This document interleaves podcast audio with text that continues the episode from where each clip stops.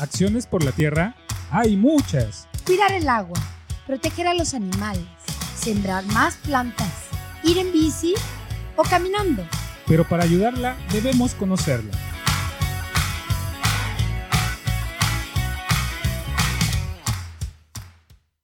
Hola, hola comunidad de Chololand 107.1 FM. Estamos muy felices el día de hoy de que eh, de estar aquí reunidos. Por favor, los invitados del día de hoy, preséntense. Empezando por Lili.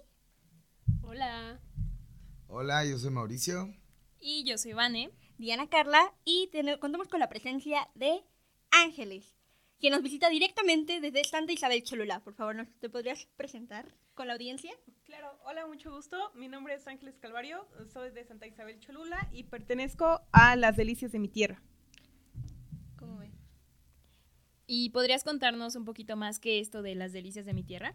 Ok, ah, Las Delicias de mi Tierra es un proyecto agroecológico en el que se dedica principalmente al cultivo de, al cultivo de frutas y semillas, bueno, frutas, hortalizas y tenemos una gran variedad de semillas. También pertenecemos a la Red Nacional de Guardianes de Semillas y ¿qué es esto? Es resguardar las semillas en pro de la soberanía alimentaria. Nosotros tenemos muchísimas semillas de diferentes especies. Tenemos de maíz alrededor de siete colores diferentes, de frijol como unos 15.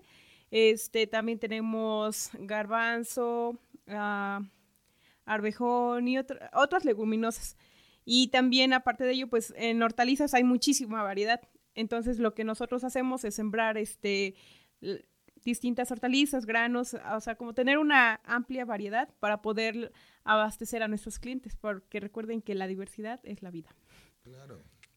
¿Y nos podrías contar un poquito cómo, cómo iniciaste en este mundo de la eh, agroecología? Claro, bueno, todo se remonta hace muchos tiempos atrás. Este, realmente fue en un inicio, este, mis abuelitos, eh, fue Andrés Calvario, quien junto con Zapata luchó con, por la repartición de las tierras. Y de hecho, cuando se logró el documento de la carpeta básica, que es un documento que avala como los que estuvieron y ahora a los que les van a repartir la- las tierras, quedó a su nombre. Y él fue el encargado de repartir el ejido en la comunidad. Y entonces eh, ellos repartieron y entonces pues amaron mucho la tierra, ¿no? Porque pues fue una lucha para que la ganaran. Entonces después eh, su hijo, mi abuelito, este, Crisóforo Calvario, él se quedó huérfano a los ocho años porque pues a raíz de la revolución todas las personas que quedaron o los sobrevivientes los empezaron a matar, ¿no? Por lo mismo.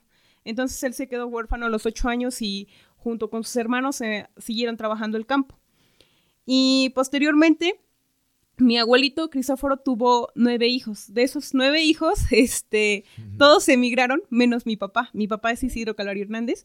Y él es el único que decidió este, seguir con este proyecto, ¿no? Desde chiquito él me cuenta que desde que, o sea, como que siempre en su ser estuvo, sembraba muchas flores, muchos árboles. Entonces, este, pues mi abuelito al ver su entusiasmo por el campo, pues le dijo, pues hijo, tú te quedas acá en esta parte y, y siembra, ¿no? Y sigue cultivando. Y él aprendió mucho, mucho de sus técnicas.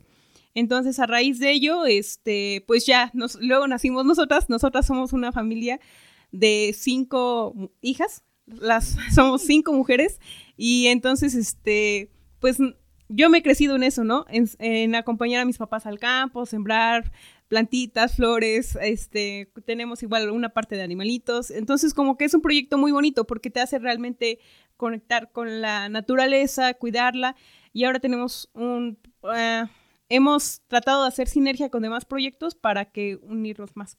Y parte de ello también es que estamos ya destinando ciertas, ciertas áreas, porque donde nosotros estamos hay una área en la que estamos destinando a la reforestación y a- estamos también haciendo proyectos de captación de agua, presas y todo eso es lo que se desarrolla en el proyecto de las delicias de mi tierra. No solamente es cultivar, sino también tratar de regenerar al mismo tiempo.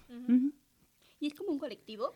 Este, no, ah, actualmente no es un colectivo, pero lo que estamos tratando de hacer es redes de sinergias con más productores, o sea, que nos unamos, por eso es el motivo de la feria, la Sí. segunda feria de semillas, en la que nosotros nos unimos con más, más proyectos similares para exponer este, los productos o servicios que ofrecen y así hacer como una sinergia y también de alguna manera lograr que la comunidad de Santa Isabel Cholula se acerque a todo, a todo este proyecto, que realmente es lo que, eh, lo que queremos, ¿no? Que la comunidad vea que sí es posible, que sí hay otra manera de producir, porque en Santa Isabel Cholula se producen bastantes hortalizas, pero la mayoría es convencional. Entonces lo que nosotros intentamos hacer con esta feria es acercar este tipo de iniciativas a la comunidad y que la comunidad se empiece a dar cuenta que sí hay otra manera, ¿no? Y que sí llega a ser rentable. Oye, pues me parece súper interesante y trascendente lo que nos estás contando. O sea, desde, es familiar, ¿no? Desde tu tatarabuelo hasta ahorita, todas las generaciones que han pasado. Y es muy bonito ver que ese sentimiento de la liberación de la tierra y pues que se quede como el producto acá y que se explote para las personas de la comunidad está muy bien. A mí me gustaría saber este, si este proyecto, está, este grupo en el que tú trabajas, se quedó familiar o quién lo conforma. Ok, Las Delicias de mi Tierra, te digo, sí es familiar. Este, actualmente Ah, se podría decir que ya somos dos familias porque mi hermana mayor ya se casó, entonces ya formó su familia y entonces, pero sigue dentro del proyecto de las delicias de mi tierra. O sea, ellos ah, manejan ciertas áreas ah, que están a su responsabilidad, pero sigue siendo el proyecto de las delicias de mi tierra. Y nosotras cuatro hermanas que restamos, seguimos trabajando con mi papá. Pero sí es un proyecto muy, muy bonito porque, o sea, siempre tratamos de integrar a más personas. Igual, este, por decir, es el proyecto, pero también damos capacitación a más productores para que a lo largo del año podamos hacer intercambio de productos. Entonces, por decir, ciertos productores de, ahorita se me viene a la mente el nombre de Santa Cruz Hueyapan, allá trabajamos con algunos productores y lo que hacemos es darles capacitación en prácticas agroecológicas para que después nosotros podamos comprar sus productos y entonces así vamos intercambiando a lo largo del año. Y con más proyectos que ya están en este proyecto agroecológico, ok, tienen bases de producción agroecológica, igual intercambiamos productos, porque a lo largo del año nos sería muy difícil tener el abasto de todo nosotros solos. Entonces es por eso que nos unimos con más productores para lograr ofertar en nuestros puntos de venta diferentes productos. ¿Y cuáles son tus puntos de venta? Este, nosotros estamos en el Tianguis Tameme los días martes, uh, jueves y sábado. También estamos en el Tianguis Alternativo de Puebla, que es los días sábados ya saben, si tienen ahí un tiempecito, no duden en visitarlos. Sí. Muy bien, la verdad. Oye, muchísimas gracias por haber contestado mi pregunta.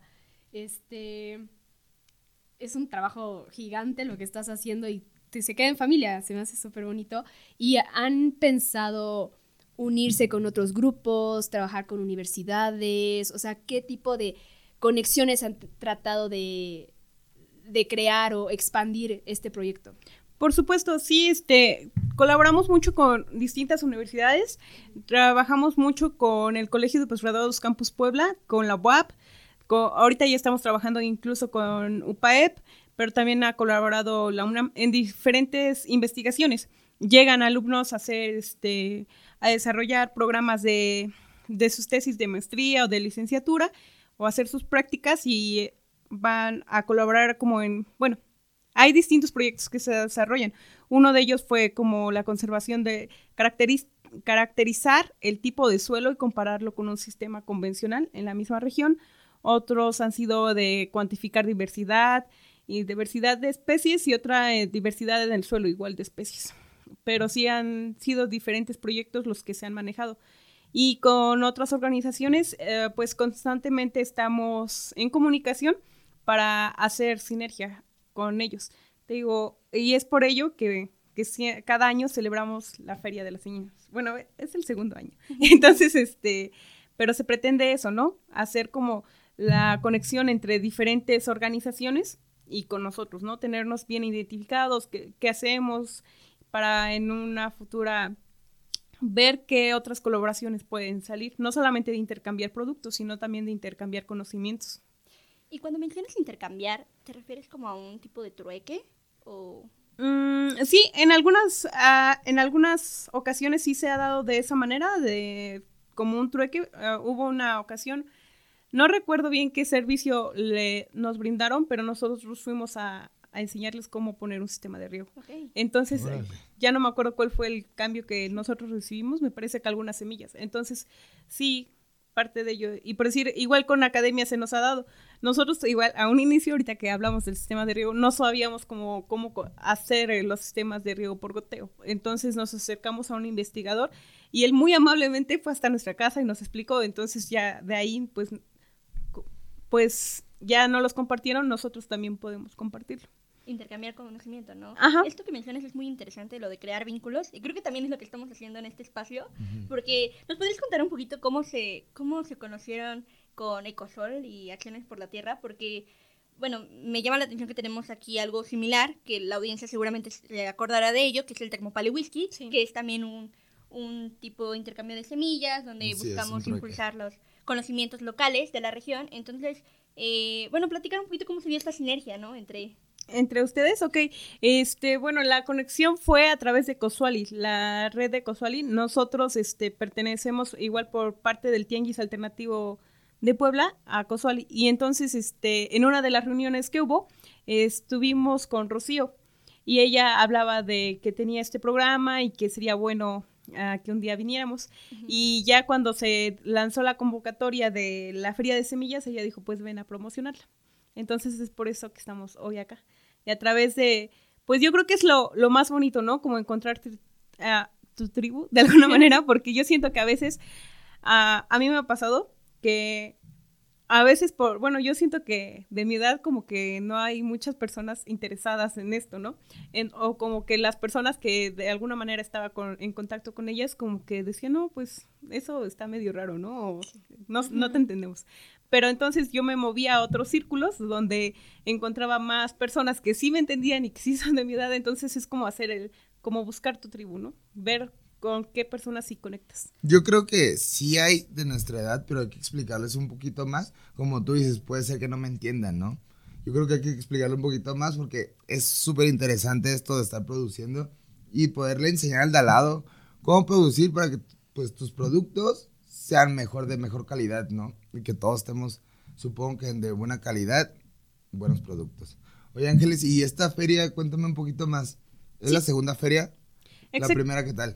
La primera estuvo muy buena, de hecho por eso este, este año se decidió a extender dos días. La primera solamente fue un día y tuvimos una audiencia de más o menos dos mil personas.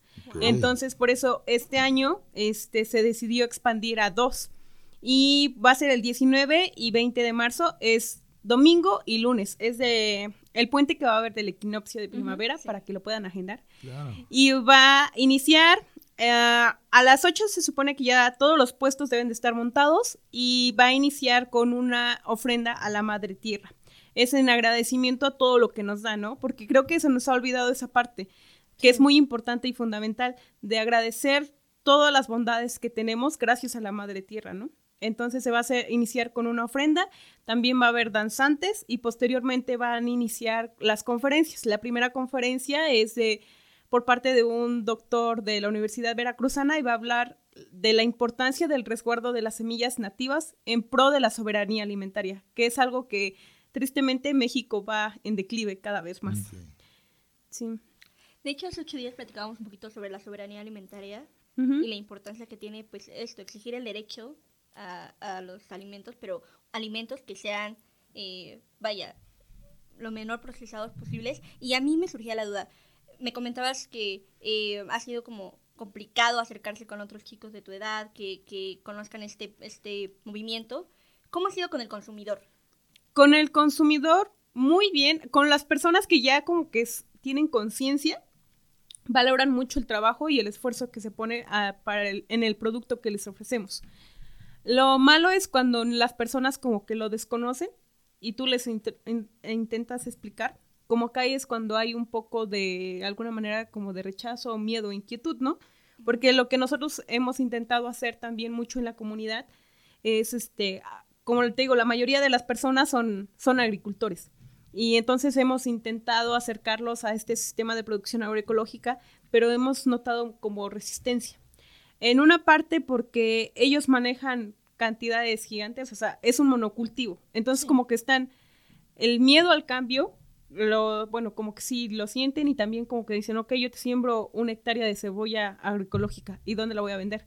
pero lo que tratamos de hacer es diversificar cultivos para que así no tengan ese problema de dónde van a vender una hectárea de cebolla, sino este, eh, o sea que si siembran varias cositas, pues sí se pueden integrar a, la comunidad de, y a la red de mercados agroecológicos.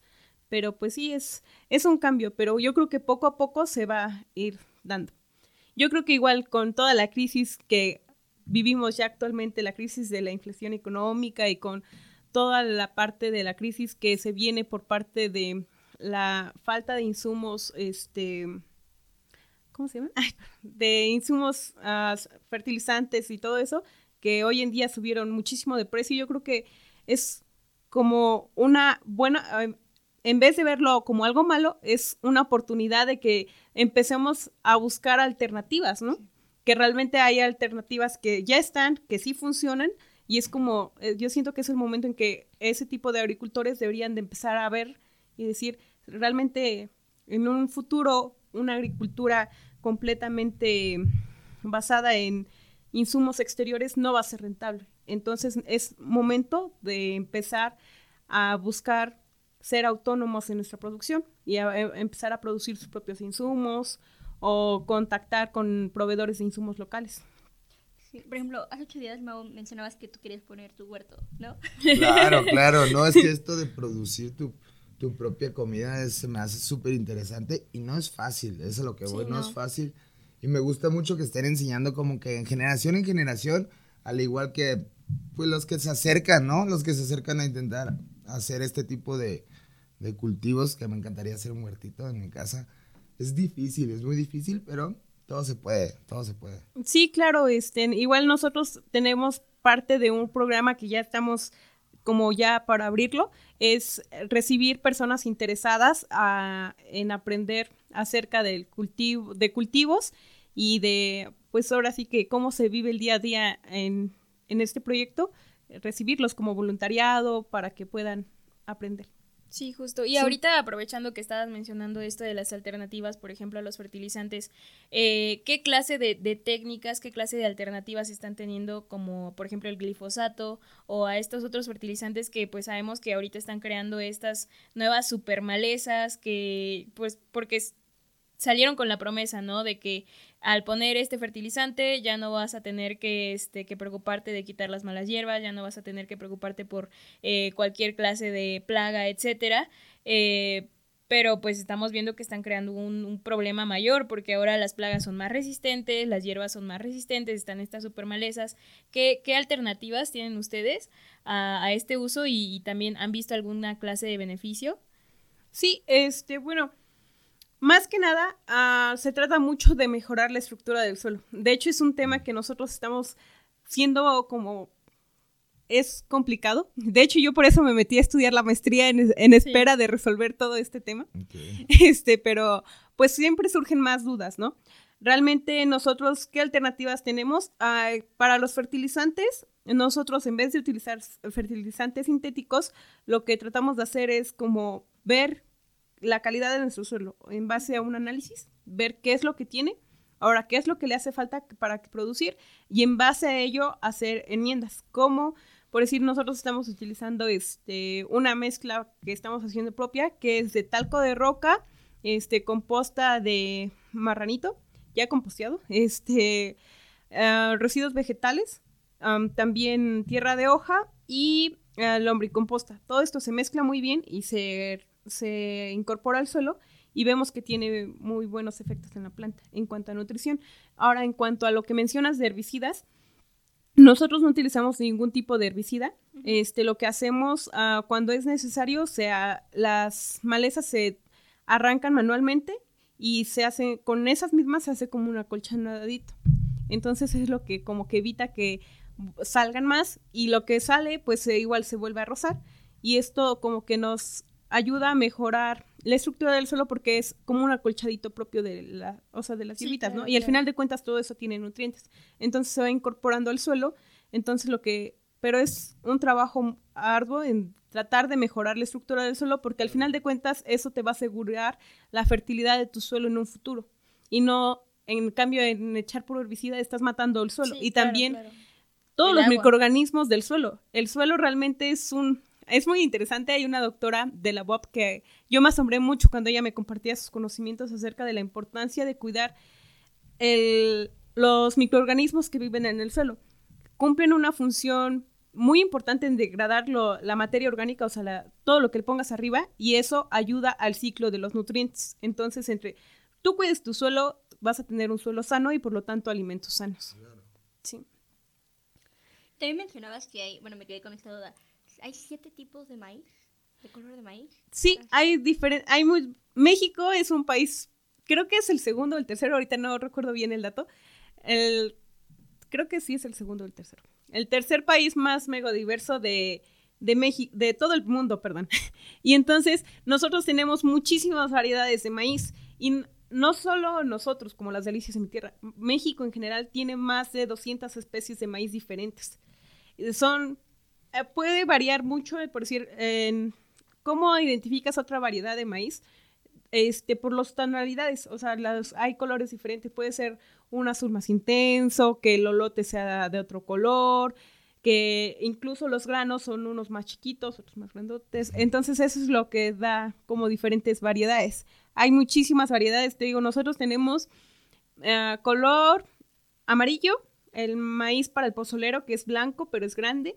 Tenemos un maíz pequeñito que se llama, que mi papá le dice galletero, que es como un maíz pequeñito, igual es blanco, pero es pequeñito.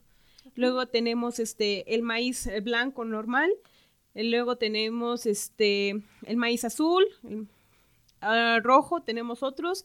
Y luego cuando se siembran juntos, estos llegan a cruzarse, entonces genera, por decir, alguna vez se nos pintó el maíz pozolero como de rosadito, porque estaba cerca del, del rojo. exactamente. Entonces, sí hay varias variedades. Incluso en los frijoles, por decir lo más común en las ciudades es como frijol negro y frijol bayo, ¿no? Sí.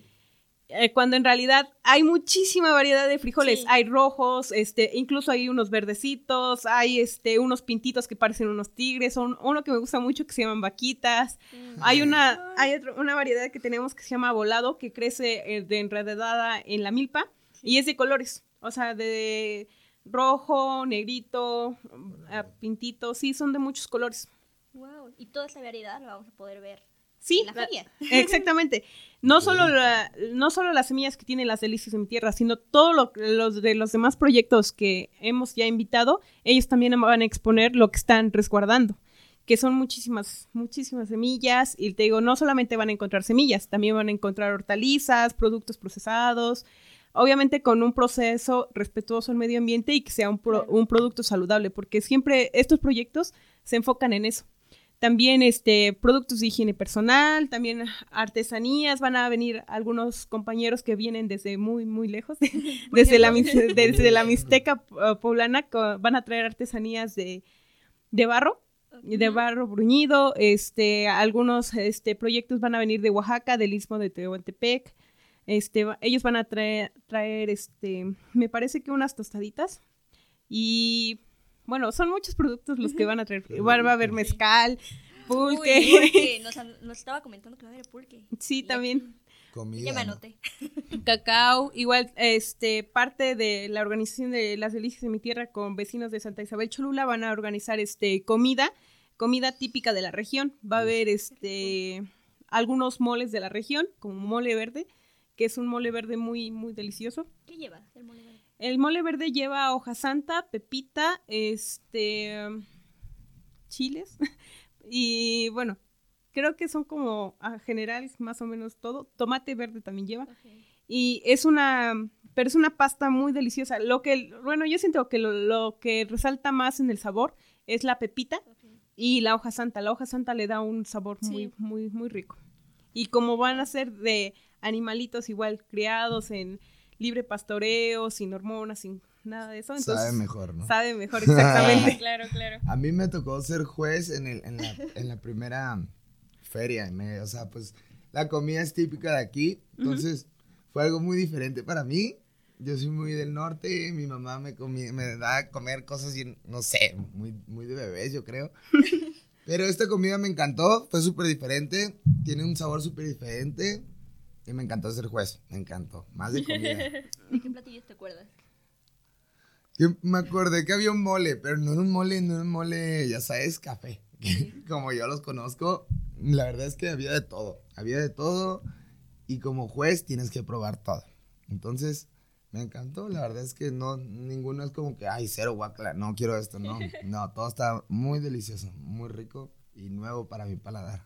Sí, también va a haber este, la bebida típica de cacao, que, bueno, ustedes sí la deben de conocer, ¿no? ah, exactamente. Este, muchas personas piensan que es de Oaxaca. Bueno, o apenas un compañero que estábamos platicando dicen, ah, es que esa es de Oaxaca. Esa realmente es típica de acá, de esta zona de Puebla. La de Oaxaca no tiene tanta espumita como la de acá.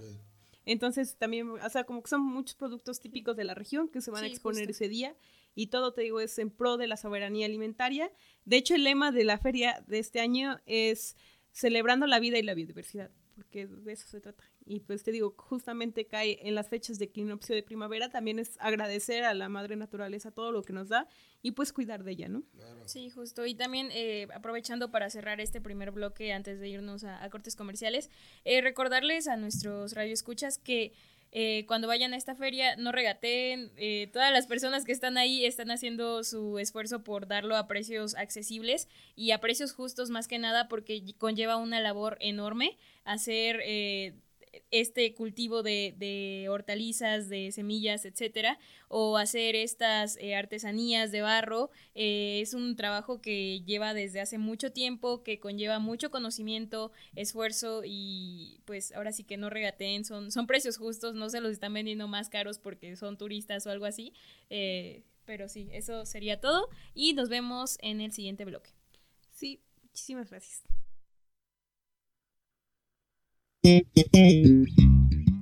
Escuchas Acciones por la Tierra. En un momento regresamos.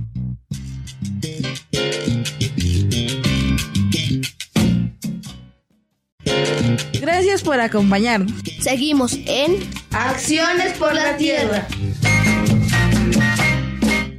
Hola, hola a todos. Muchas gracias por seguir sintonizándonos. Aquí estamos de regreso con Ángeles, nuestra invitada del día de hoy, de quien estamos aprendiendo muchísimo, ¿o no, compañeros? Sí, sí, muchísimo. ¿Tienen alguna pregunta eh, para iniciar este segundo bloque? Pues justamente estábamos platicando en el corte sobre pues el sistema de producción y cómo algunas eh, empresas no son respetables con el medio ambiente. Y tú nos contabas sobre pues tu experiencia en tu anterior trabajo, entonces me gustaría que lo compartieras con todos.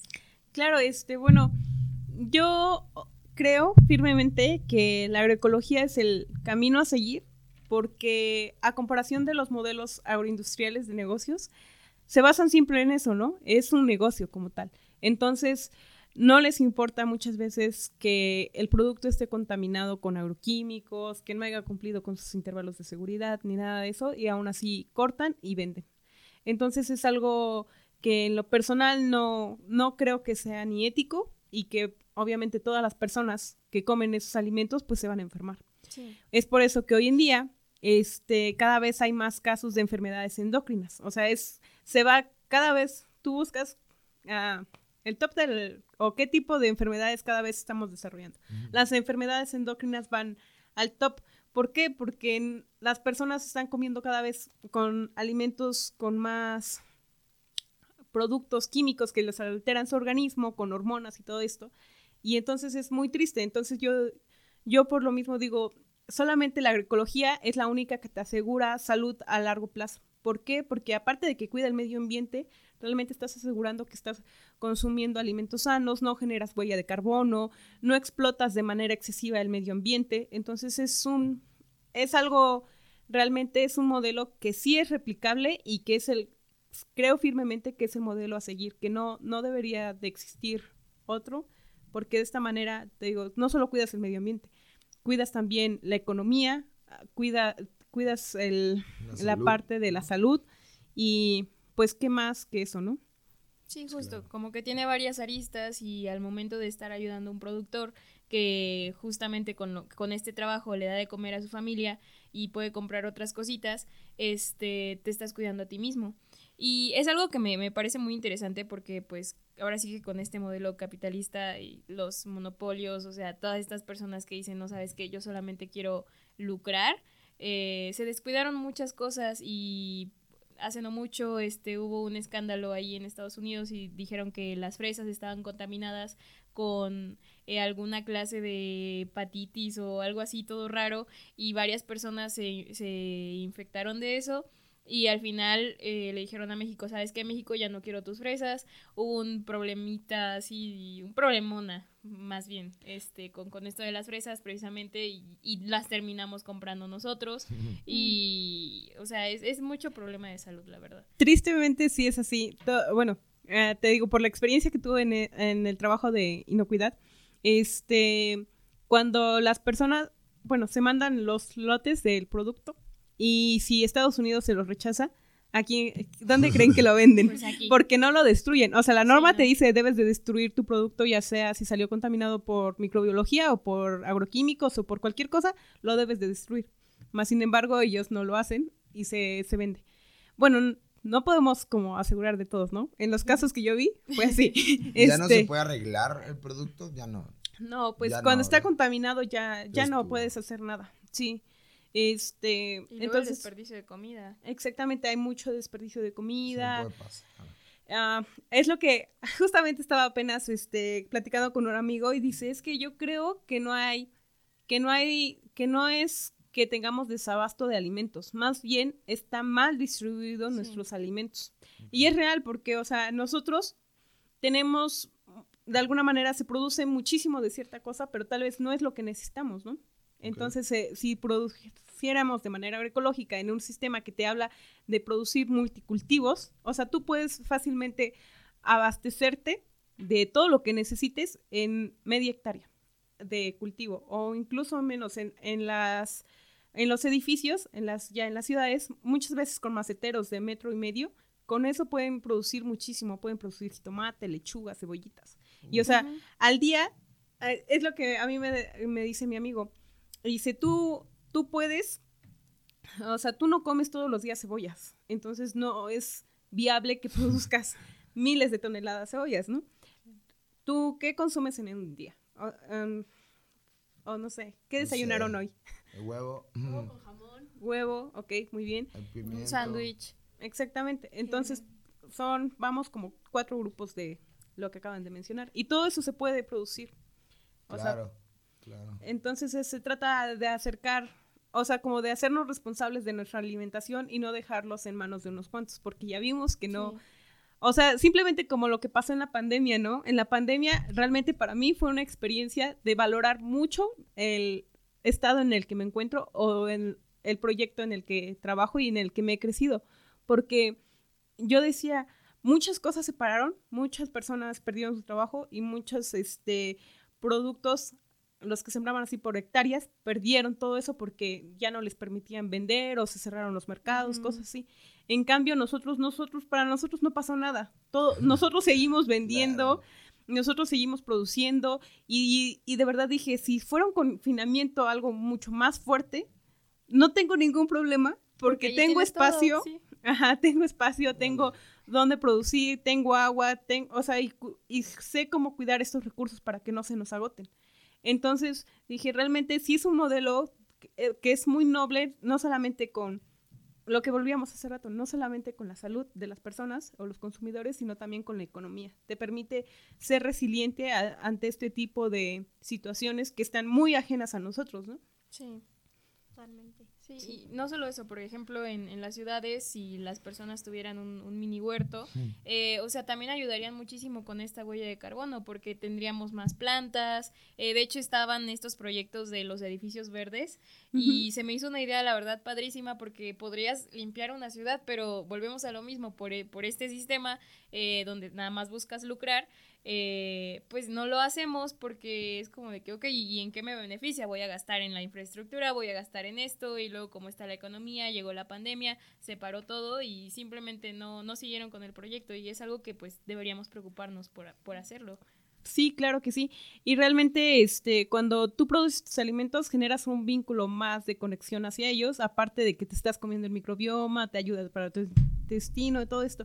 Y sabes que algo muy interesante, también a mí me daba ah, la preocupación de que cada vez hay niños más, niños pequeños que desarrollan más diabetes, ¿no? Diabetes, sí. Y que cada vez comen menos verduras, pero es porque no tienen como la conexión o simplemente no están familiarizados de dónde se producen. Entonces, cuando les ofrecen eso, pues ellos ni saben. En cambio, cuando tú los involucras, ellos mismos aprenden, este, se comen, obviamente se comen la lechuga con todo el gusto del mundo. Y es como empezar a involucrarlos, ¿no? Regresar a lo que realmente antes creo que todas las abuelitas tenían por lo menos sus maceteros de hierbitas de olor.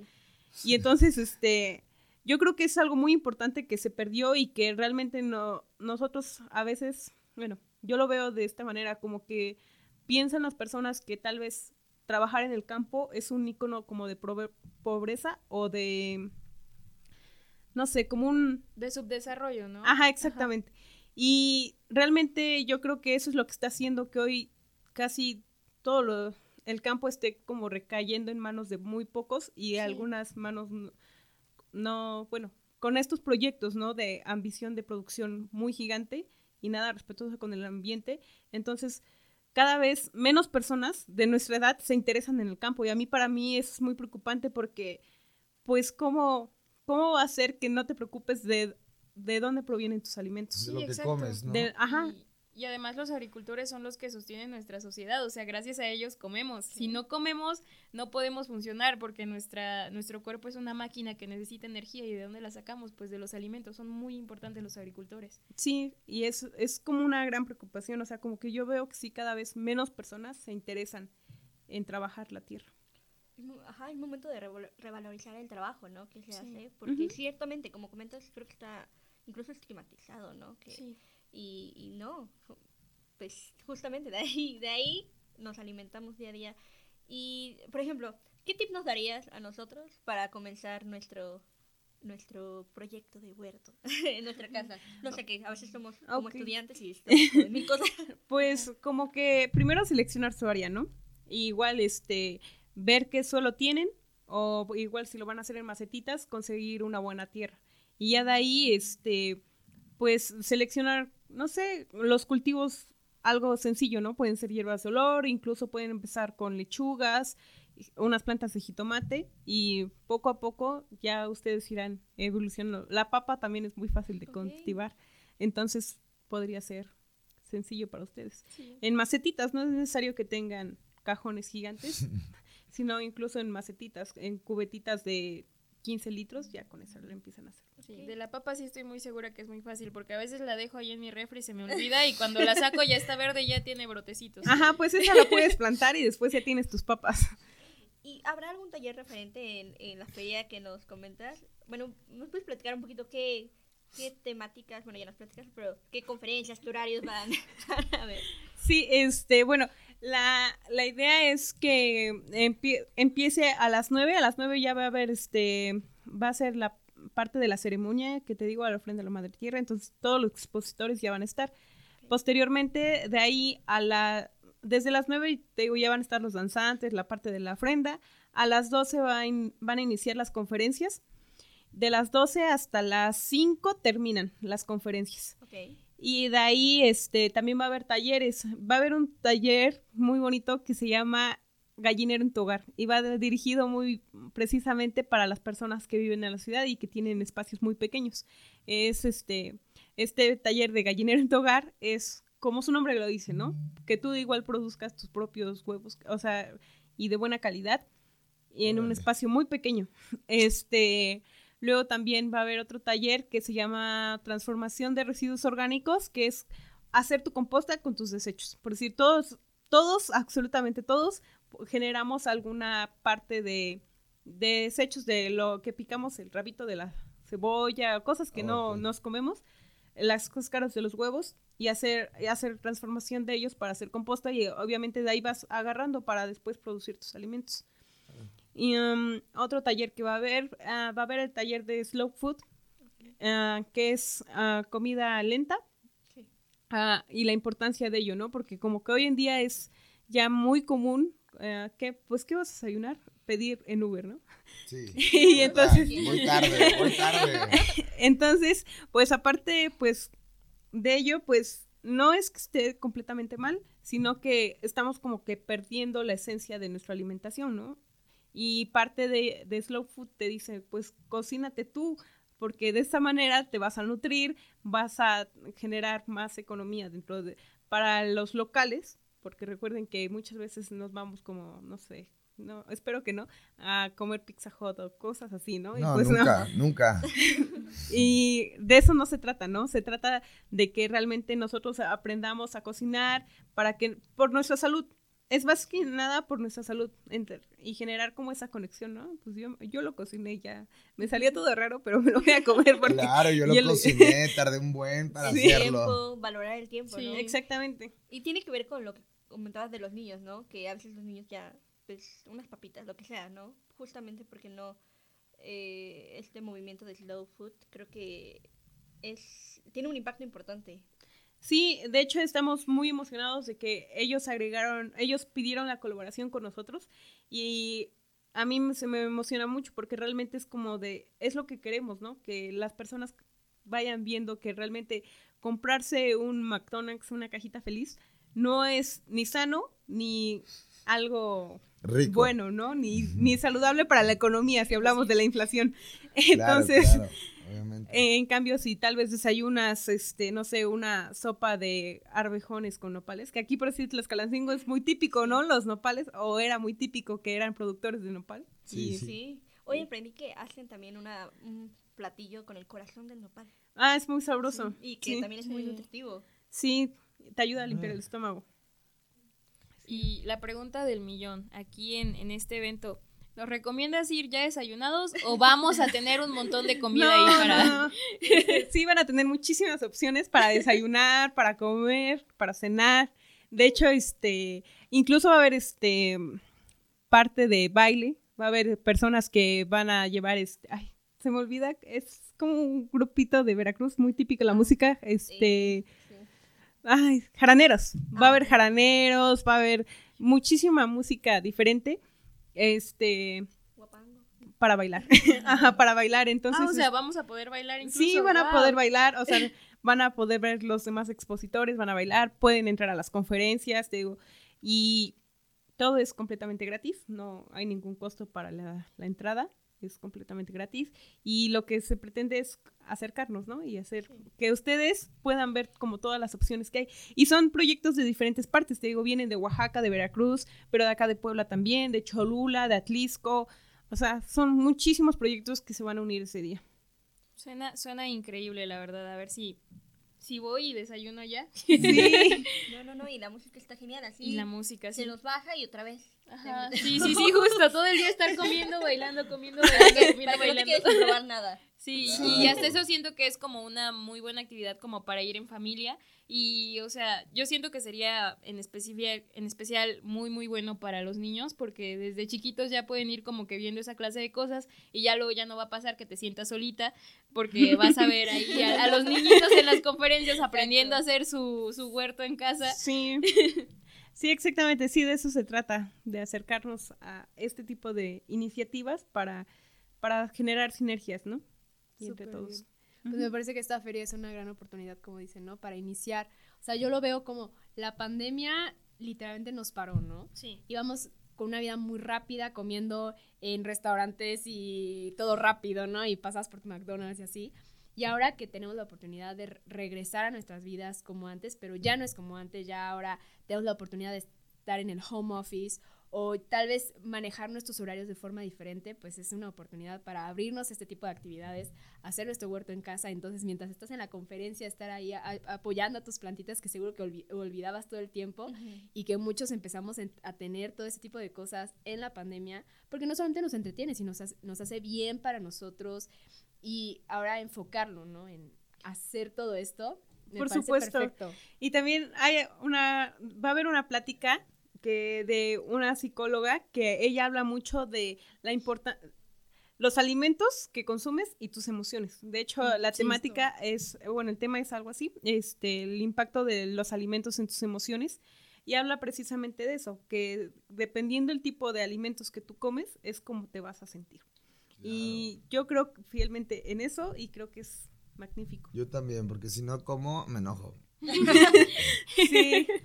¿O no les ha pasado que, que luego como que comen así cosas muy pesadas y como que se sienten mal? Sí, el mal del puerco, el mal del puerco. Sí. Claro, sí pasa. Y pues sí, va, eh, te digo, va a haber muchísimas conferencias todos los días y te digo, van enfocadas. También una que me va a gustar, que me estoy muy emocionada, que se llama Crecer en la adversidad, que es de un doctor de Chapingo que va a venir. Él habla básicamente de eso, ¿no? Que va muy enfocado tal vez como a la parte campesina, que a veces se nos, de alguna manera se nos cierra el mundo porque vemos que nos estamos quedando sin dinero, que por cuestiones climáticas el cultivo no salió, como este año, este año que pasó, para nosotros fue muy difícil porque todas las cosechas de temporal, o sea, de temporal quiere decir que dependen de la lluvia, no se pudieron desarrollar bien porque faltó mucho el agua. Entonces, este, pues tuvimos rendimientos muy bajos, ¿no? Pero él habla acerca de crecer en la adversidad, que siempre hay que buscar, o sea, mm, puede ser que nos vaya mal un ciclo, pero hay que buscar las maneras para que el otro ciclo te vaya mejor y obviamente aplicando ciencia y tecnología y toda esta parte. Sí. Y estos retos creo que sí es importante dialogarlos porque comentabas que tus tíos migraron, ¿no? Sí. Entonces, tuvo algo que ver con... Sí, exactamente. Tristemente, por decir, te, volvemos a la historia, ¿no? Este, mi abuelito tenía mucho terreno, este, y muchos hijos, ¿no? Pero todos ellos decidieron emigrar a las ciudades, por decir, Dos de ellos emigraron a la Ciudad de México, tres, perdón, tres de ellos a la Ciudad de México porque no encontraban las oportunidades necesarias en el municipio. Otro se fue para Estados Unidos porque decía, no, no me gusta el campo, yo, yo me voy. Aquí en el campo trabajas mucho y no ganas dinero. este, y entonces, este, pues mi papá se quedó solo, eh, solo con sus papás, ¿no? Entonces él dijo, pues yo creo que de que él siempre le ha gustado y siempre vio la manera, de alguna manera yo siento que, que eso es lo que le hizo quedarse ahí y a pesar de todos los retos que ha tenido en la vida, yo creo que el proyecto en el que estamos es un proyecto muy bonito y que cada vez puede llegar a ser más rentable. Sí.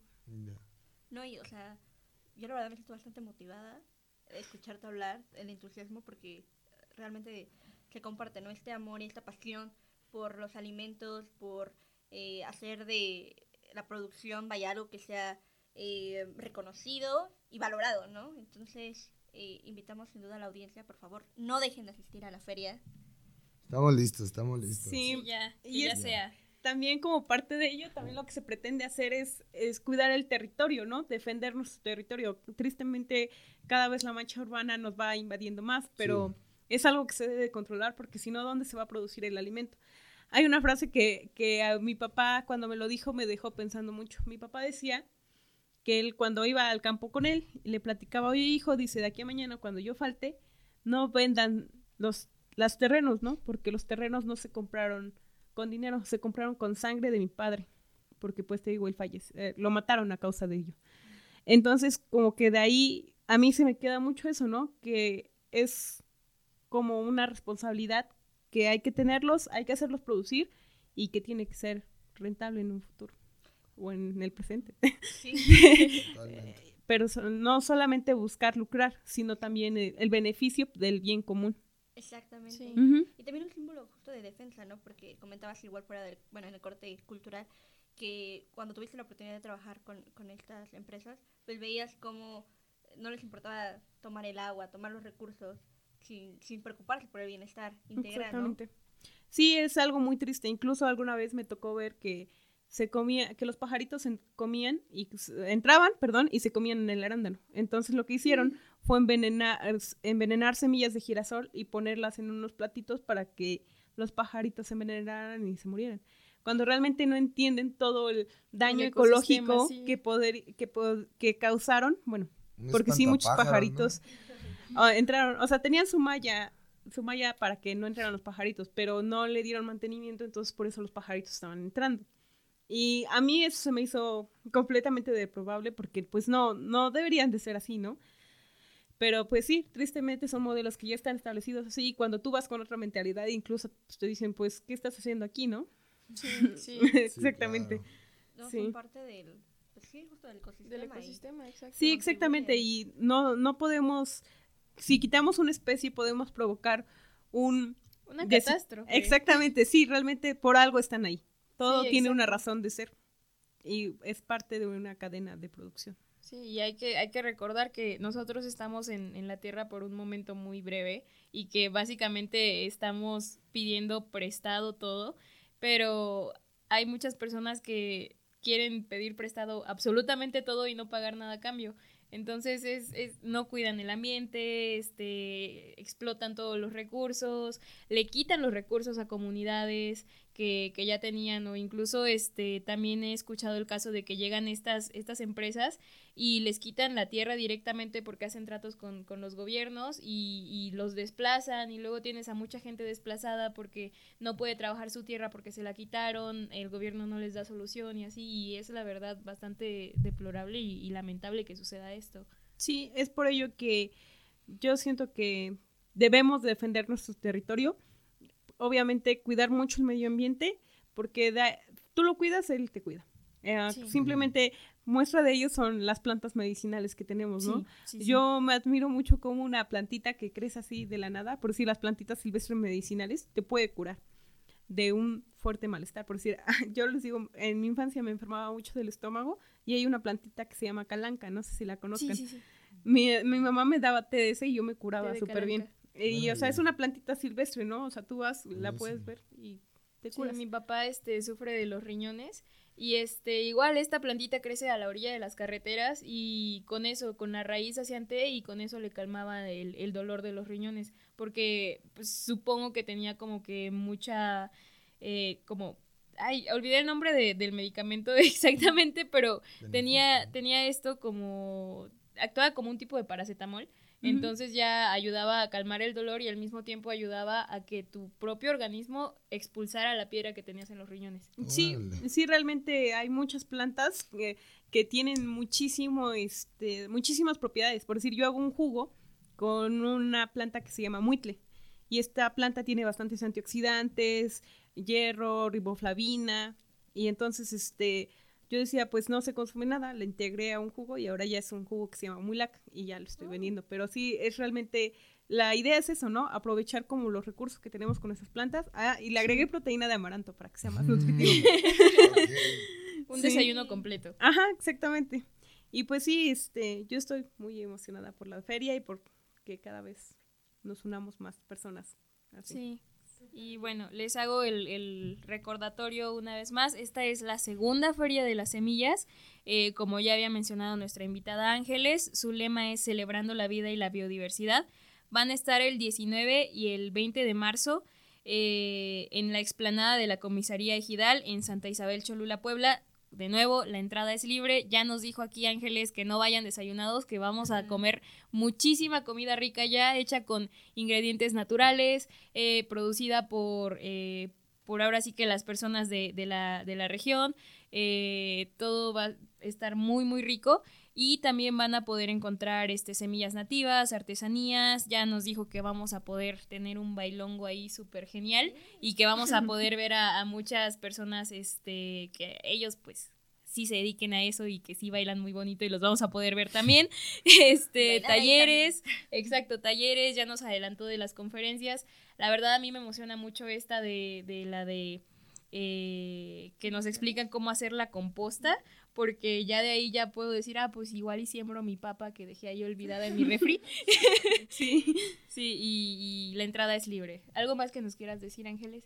No, pues solamente agradecerles el, el espacio que me dieron y pues esperarlos, espero verlos a todos ese día. Obviamente. Y...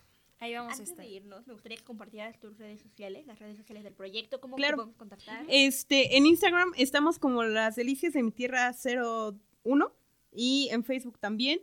Okay. Uh, las redes sociales de Delicias de mi Tierra es el proyecto que está organizando. También las redes sociales de Muy Lac, que es el jugo que les digo. Se llama, oh. Igual está como muy guion bajo Lac. Okay. Este, y pues sí, serían todas. Este, igual si, ten, si tienen algún comentario, igual también les podría dejar mi número para cualquier cosa, dudas, se las podemos resolver personalmente. Okay. Bueno, pues muchísimas gracias Ángeles.